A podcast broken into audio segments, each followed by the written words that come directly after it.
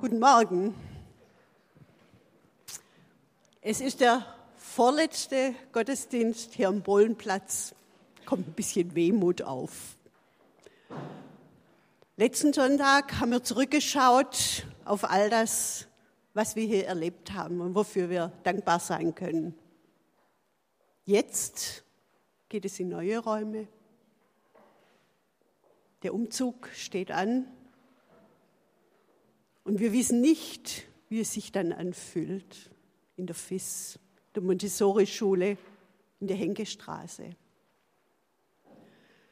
Veränderung bringt Unsicherheit mit sich. Fragen, wie wird es sein? Kann uns da der Predigtext eine Antwort geben? Eine Perspektive, die über die Veränderung hinaus Richtung gibt? Gibt es in, all, in aller Verunsicherung eine Konstante, einen festen Grund? Ich lese aus 1. Petrus 2. Verlangt gleichsam als neugeborene Kinder nach der unverfälschten geistigen Milch, damit ihr durch sie heranwachst und das Heil erlangt. Denn ihr habt erfahren, wie gütig der Herr ist. Kommt zu ihm, dem lebendigen Stein, der von den Menschen verworfen, aber von Gott auserwählt und geehrt worden ist. Lasst euch als lebendige Steine zu einem geistigen Haus aufbauen, zu einer heiligen Priesterschaft, um durch Jesus Christus geistige Opfer darzubringen, die Gott gefallen. Denn es heißt in der Schrift, seht her, ich lege in Zion einen auserwählten Stein einen Eckstein, den ich in Ehren halte. Wer an ihn glaubt, der geht nicht zugrunde. Euch, die ihr glaubt, gilt diese Ehre. Für jene aber, die nicht glauben, ist dieser Stein, den die Bauleute verworfen haben, zum Eckstein geworden. Zum Stein, an den man anstößt und zum Felsen, an dem man zu Fall kommt. Sie stoßen sich an ihm, weil sie dem Wort nicht gehorchen doch dazu sind sie bestimmt. Ihr aber seid ein auserwähltes Geschlecht, eine königliche Priesterschaft, ein heiliger Stamm, ein Volk, das sein besonderes Eigentum wurde, damit ihr die großen Taten dessen verkündet, der euch aus der Finsternis in sein wunderbares Licht gerufen hat. Einst wart ihr nicht sein Volk, jetzt aber seid ihr Gottes Volk. Einst gab es für euch kein Erbarmen, Jetzt aber habt ihr Erbarmen gefunden. Der Petrus verwendet da ganz viele Bilder. Und da schauen wir einfach mal ein bisschen drauf. Er redet von neugeborenen Kindern. Er redet von dem lebendigen Stein Jesus. Von einem, von lebendigen Steinen, die zu einem geistigen Haus gebaut werden. Von Priestern, Königen, Schauen wir mal, was da uns anspricht. Wir waren im Urlaub in den Dolomiten zum Wandern. Und oft war am Ende des Aufstiegs so eine Berghütte. Ein Platz zum Ausruhen, zum sich stärken. Für manche ein Ort zum Übernachten auf einer mehrtägigen Tour. Da kann man für die nächste Etappe Kraft schöpfen, bei Wind und Wetterschutz finden. Hütten sind zwar keine Fünf-Sterne-Hotels, aber die Bedürfnisse nach Entspannung und Stärke, die erfüllen sie. Man fühlt sich da einfach geborgen drin. Petrus hatte sicher keine Berghütte im Blick, sondern Häuser, wie sie damals rund ums Mittelmeer gebaut wurden. Vielleicht auch noch den Tempel in Jerusalem. Lasst euch als lebendige Steine zu einem geistigen Haus aufbauen. Stellen wir uns ein Gebäude vor. Wie viele Steine fügen sich da zu einer Einheit zusammen, zu einem Bauwerk? Die Steine sind verschieden, manche sind regelmäßig, andere sind zugehauen und andere sind für besondere Zwecke zugeschnitten. Jeder Stein wird von den anderen getragen und gehalten und tut das auch umgekehrt. Jeder Stein hat nur eine begrenzte Aufgabe und doch ist er für das Ganze des Baus unentbehrlich. Was nutzt ein einzelner Stein und sei er noch so kunstvoll? Er ist nutzlos, solange er nicht für das Haus gebraucht wird. Steine gehören zusammengefügt zu einem Bauwerk. Und es ist wichtig, dass alle in der richtigen Lage an den richtigen Platz kommen. Bei einem Haus ist der wichtigste Stein der Eckstein, der Grundstein an der Ecke des Fundaments. Da komme ich gleich nochmal drauf. Und mit dem geistlichen Haus, das ist jetzt nicht schwer zu raten, meint Petrus die Gemeinde, die Gemeinschaft der Menschen, die zu Jesus gehören. Ich habe euch vorher von der Hütte in Bergen erzählt, einem Ort zum Ausruhen und zur Stärkung. So können auch wir gemeinsam einen Raum schaffen, wo wir da sein dürfen, ermutigt und gestärkt werden, wo wir gemeinsam feiern und beten können, wo Gott wirken kann. Ein Raum, wo wir gut und sicher aufgehoben sind. Und jeder Einzelne trägt in seiner Eigenart etwas zu Gottes Ehre bei, mit all den Gaben, die Gott ihm gegeben hat. Ein Raum, wo wir Gottes Zuspruch erfahren und weitergeben können, wo seine Liebe und Barmherzigkeit erfahrbar wird. Ein Raum, in dem Menschen ein Stück Zuhause finden, ermutigt, getröstet und gestärkt werden. Und diese lebendigen Steine, die sind jetzt nicht fest gemauert, sondern die sind beweglich, weil sie eben nicht mit Mörtel oder Zement zusammengebaut sind, sondern durch den Heiligen Geist zusammengehalten werden. Wir bedeuten Gott unendlich viel. Er macht uns zu lebendigen Steinen seines Hauses. Und jeder Stein im Haus Gottes hat seine bestimmte Aufgabe und Bedeutung. So ist die Gemeinde ein geistliches Haus, kein Gebäude aus Stein, eher ein Netzwerk von Beziehungen. Und sie bietet nur darum eine verlässliche Heimat, weil Jesus Christus ihr Fundament ist. Jesus, der uns den Zugang zu Gott gewährt. Ich habe vorher über Veränderung gesprochen. Manchen Menschen macht es Sorgen, vielleicht sogar Angst. Für Verlässlichkeit, für Sicherheit und Beständigkeit können wir nicht garantieren. Dafür garantieren auch nicht unsere Strukturen, auch keine Gebäude, sondern ein anderer garantiert dafür, Jesus Christus, der Eckstein. Schon im Alten Testament wird ein Eckstein erwähnt, der bei Gott als wertvoll und kostbar angesehen wird. Er ist die Basis, die Grundlage und ihn hat Gott der Ewige ausgewählt und geehrt. Im Philipperbrief schreibt Paulus, Jesus erniedrigte sich und ward gehorsam bis zum Tod, bis zum Tod am Kreuz. Darum hat Gott ihn über alle erhöht und ihm den Namen verliehen, der größer ist als alle Namen, damit alle im Himmel, auf der Erde und unter der Erde ihre Knie beugen vor dem Namen Jesu und jeder Mund bekennt, Jesus Christus ist der Herr zur Ehre Gottes des Vaters. Mit der Auferstehung Jesu hat Gott den von den Bauleuten verworfenen Stein aufgenommen und zum Fundament des Glaubens gemacht hat. Und im Verhältnis zu Jesus entscheidet sich, ob er zum Felsblock und Stolperstein wird, an dem wir uns stoßen und zu Fall kommen, oder ob er der Grundstein und Schlussstein unseres Lebens ist. Niemand kommt um diesen Stein herum. Gott hat es so gewollt, dass sich am Grund- und Eckstein Jesus alles entscheidet. Gott hat ihn zur endgültigen Grundlage gemacht. Er, der sich demütig unterordnet, ist zur alles entscheidenden Autorität geworden. Er, der alles auf den Kopf stellt, ist das Maß aller Dinge. An ihm scheiden sich die Geister. Er ist der Maßstab, nach dem sich alles richtet. Christus wird zwar von vielen als unbrauchbarer Stein verworfen, er wird zu ihnen zum Stein des Anstoßes, wenn sie nicht an ihn glauben.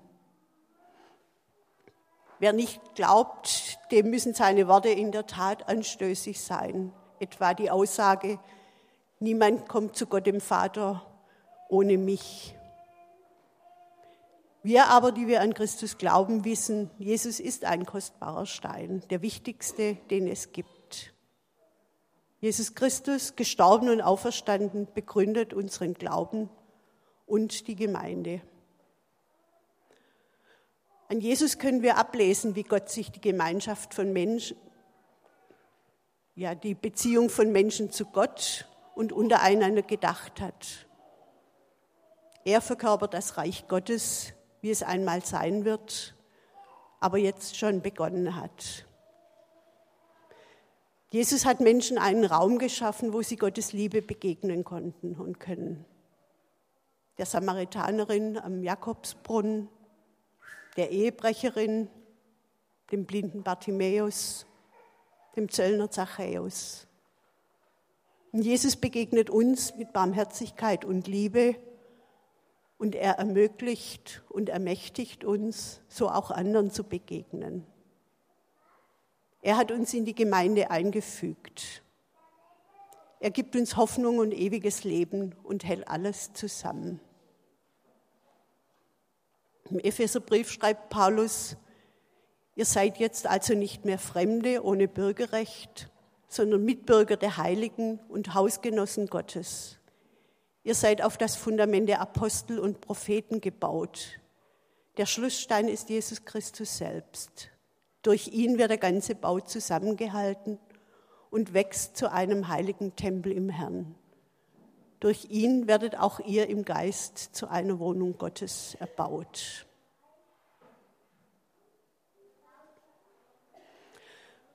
Was brauchen wir, um lebendige Steine in einem geistlichen Haus zu werden oder zu sein?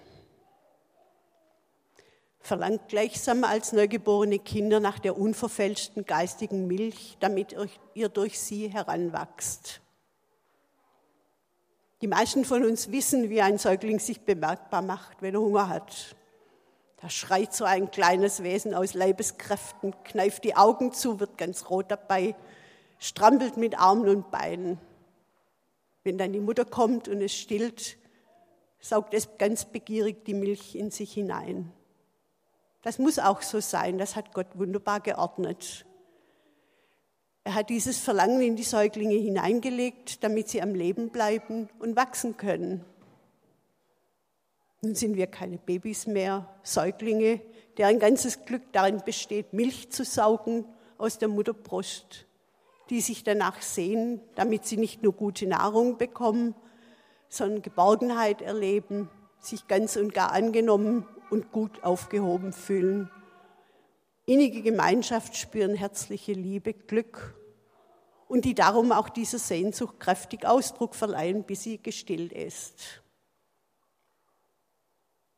Aber wie die Säuglinge dürfen wir diese Sehnsucht, dieses Verlangen wahrnehmen und wir dürfen nach Nahrung für unseren Glauben suchen. Wir dürfen suchen, was uns geistlich gut tut, was uns wachsen lässt. Jesus redet davon, dass er das Brot des Lebens ist, das satt macht. Und dass er uns Wasser geben will, damit wir nie mehr durstig sind. So werden wir einerseits versorgt durch die Güte Gottes, unverdient, ohne dass er Leistung oder Wohlverhalten fordert, so wie ein Säugling von seinen Eltern versorgt wird. Aber es ist unsere Verantwortung, nach der Nahrung zu verlangen, die Jesus uns gibt. Und da geht es nicht um Schäuferle und Klöß, sondern um das, was unserer Seele gut tut und was die Beziehung zu Gott vertieft. Und es sieht für jeden anders aus. Für den einen ist es Bibellesen, für den anderen der Hauskreis, für den nächsten kontemplatives Gebet oder Lobpreis oder etwas anderes. Entscheidend ist, dass wir herausfinden, was für mich oder dich diese unverfälschte geistige Milch ist. Und wenn Kinder wachsen, dann verändert sich auch die Nahrung, die sie brauchen. So kann sich auch bei uns im Laufe unseres Christseins die geistliche Nahrung ändern. Da wird, um jetzt im Bild zu bleiben, aus Milch vielleicht Salat oder Kotelett. Was bleibt, ist die Abhängigkeit von Gott. Wir bleiben Kinder Gottes. Und wir brauchen diese geistliche Nahrung, um zu wachsen und um das Heil zu erlangen, statt zugrunde zu gehen. Damit wir zum Reich Gottes gehören und in versöhnter Gemeinschaft mit Gott und Menschen leben können. Dieses Heil, das wird vollendet, wenn Jesus wiederkommen wird und eintrifft, was Johannes in der Offenbarung so beschrieben hat. Seht die Wohnung Gottes unter den Menschen. Er wird in ihrer Mitte wohnen und sie werden sein Volk sein. Und er, Gott, wird bei ihnen sein. Er wird alle Tränen von ihren Augen abwischen. Der Tod wird nicht mehr sein, keine Trauer, keine Klage, keine Mühsal, denn was früher war, ist vergangen. Jesus bringt uns aus der Finsternis ins Licht. In der Hoffnungslosigkeit schenkt er Hoffnung und Zuversicht und eine Perspektive über den Tod hinaus. Und wir werden umfangen von Gottes bedingungsloser Annahme und Liebe.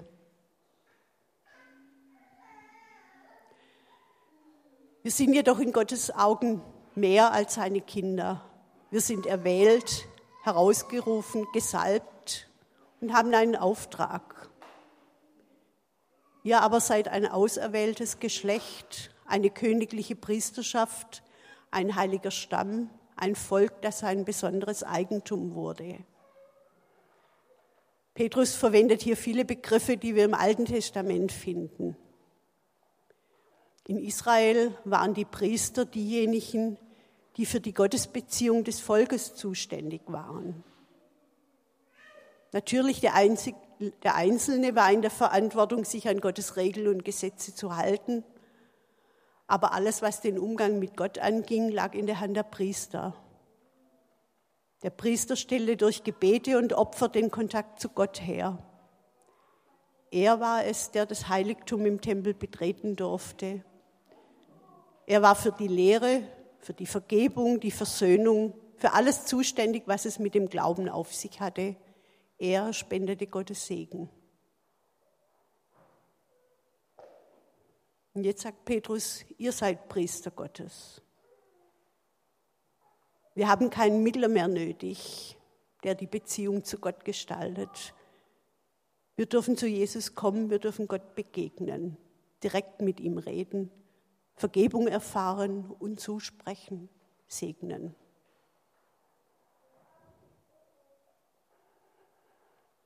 Der König wurde von Gott erwählt. Das kennen wir aus der Geschichte vom David. Er war der Autorität Gottes und der Propheten unterworfen. Er war gesalbt, mit Gottes Geist begabt und berufen, Gottes Willen umzusetzen. Jesus Christus ist der neue König. Durch ihn sind wir alle erwählt, königlich, ohne die herkömmlichen Zeichen eines Königs. Ohne Schwert, ohne Gewalt, mit der Macht der Liebe, des Glaubens und der Hoffnung ausgestattet. Und die priesterliche Aufgabe besteht darin, weiterzusagen, was es mit Jesus auf sich hat, mit Gottes Liebe und Barmherzigkeit. Gott hat das Volk Israel herausgerufen. Er hat sie ausgewählt, ihnen die Beziehung ermöglicht. Seine Zusage, fürchte dich nicht, ich habe dich erlöst, ich habe dich bei deinem Namen gerufen, du bist mein, ist auch für uns heute noch die frohe Botschaft, der wir begegnen und die wir weitersagen können. Wir sind für Gott etwas Besonderes. Er gibt uns seinen Geist und damit können wir etwas bewirken. Wir haben einen Auftrag. Deshalb sollt ihr die großen Taten Gottes verkünden, der euch aus der Finsternis befreit und in sein wunderbares Licht geführt hat. Wir sind auserwählt und begabt, um Jesus nachzufolgen und von ihm zu erzählen. Jesus sagt, geht hin in alle Welt, macht die Menschen zu Jüngern, tauft sie im Namen des Vaters und des Sohnes und des Heiligen Geistes und lehrt sie zu befolgen, was ich euch geboten habe. Dieser Auftrag gilt. Wir sollen den Menschen die großen Taten Gottes bekannt machen. Wir sollen ihnen erzählen, wie groß diese Sache mit Jesus ist. Unser Auftrag und unser Vorrecht ist es, von Gottes Liebe zu reden, die er in Jesus Christus zeigt und sie weiterzugeben.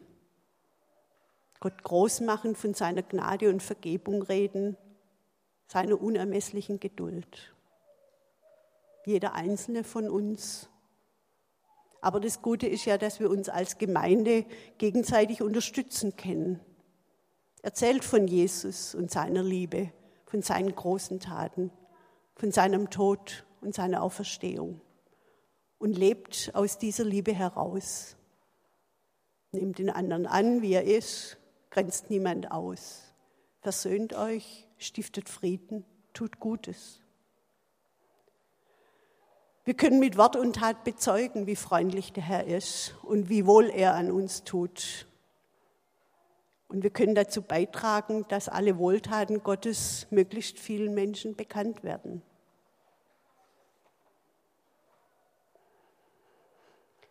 Eingestiegen bin ich mit der Frage, gibt es eine Perspektive, die über Veränderung hinaus Richtung gibt? Gibt es in aller Verunsicherung eine Konstante, einen festen Grund? Wir sind lebendige Steine in einem geistlichen Haus.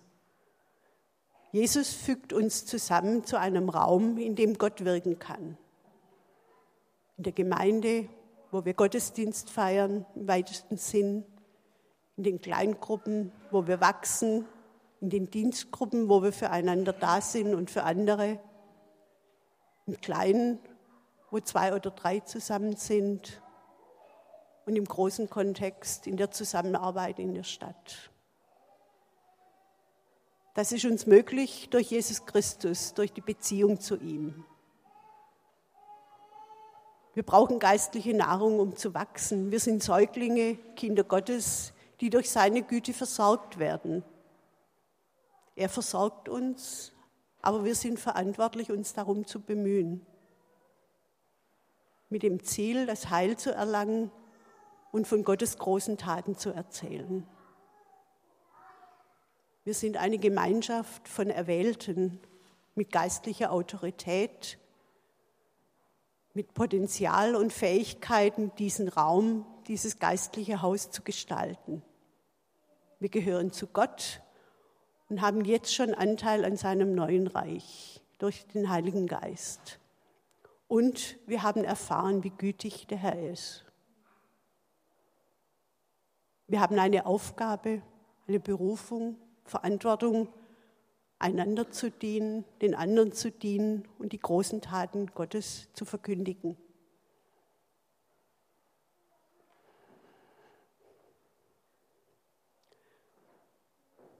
Dass wir dazu schöne Räume aus Stein haben, in denen wir uns auch wohlfühlen, widerspricht dem nicht.